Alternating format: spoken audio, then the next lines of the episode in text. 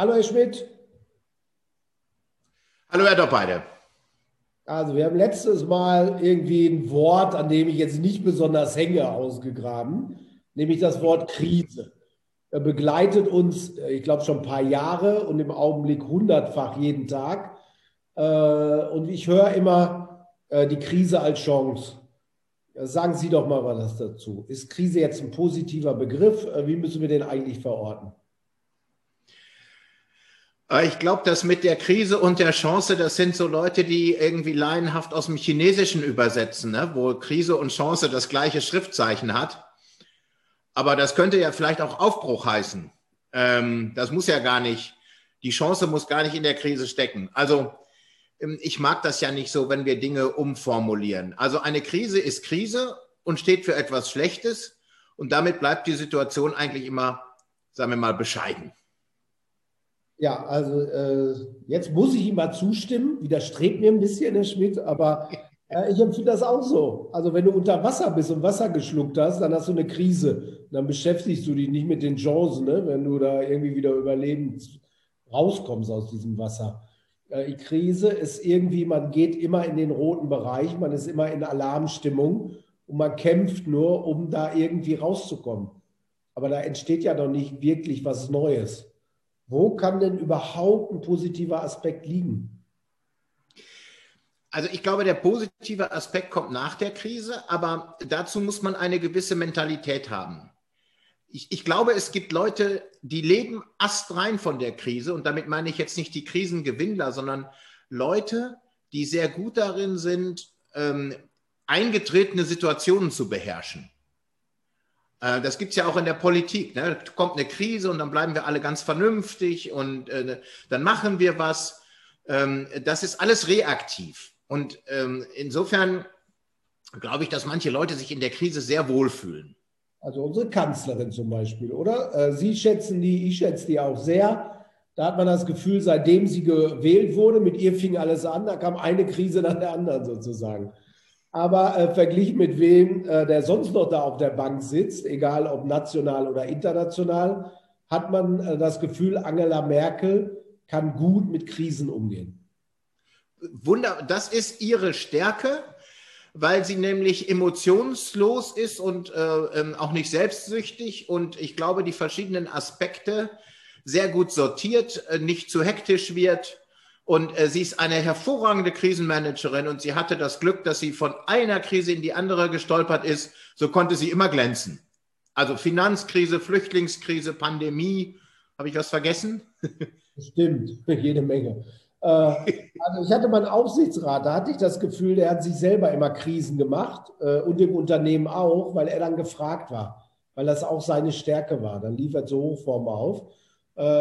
Und er war ganz happy, wenn es Krisen gab. Und ab und zu hat er mal Feuer äh, gezündelt, damit wieder Krisen kamen und er wieder zu großem auflaufen konnte.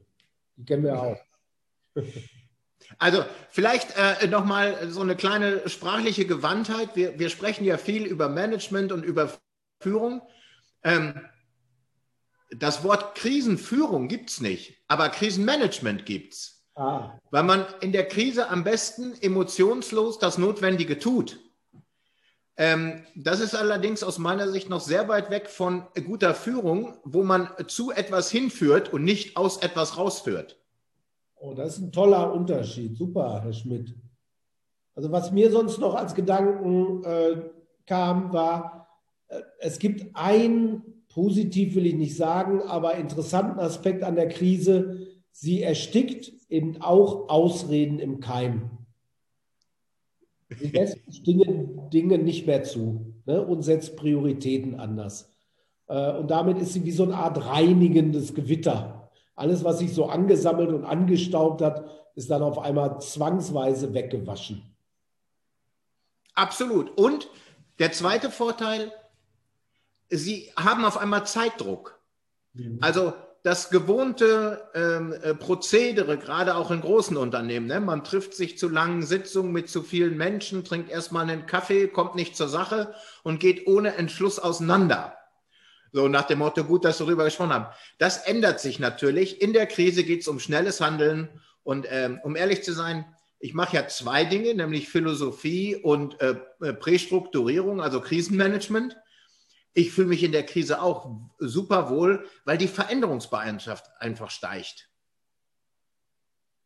Äh, wo, äh, nicht bei allen, würde ich sagen. ThyssenKrupp zum Beispiel. Äh, soweit ich zurückdenken kann, ist Stahl und äh, zunehmend auch Thyssen irgendwie in der Krise. Äh, da ist aber kein Wendepunkt zu sehen. Äh, ja, ähm, das empfinde ich auch so. Ich kann mich noch an Demonstrationen in Duisburg erinnern, Rheinhausen.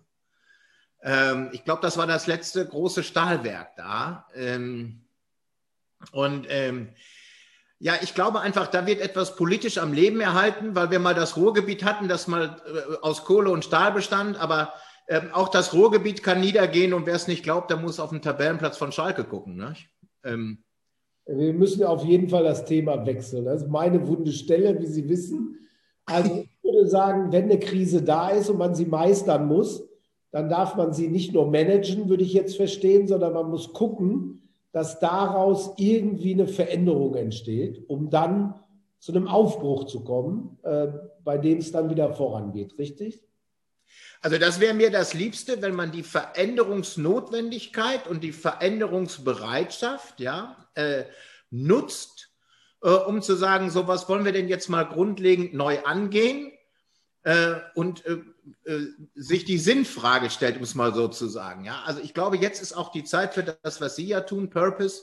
Bei mir heißt der Purpose eher auch Geschäftssystem. Das muss man dann mal hinterfragen. Ähm, und wenn nicht jetzt, wann dann?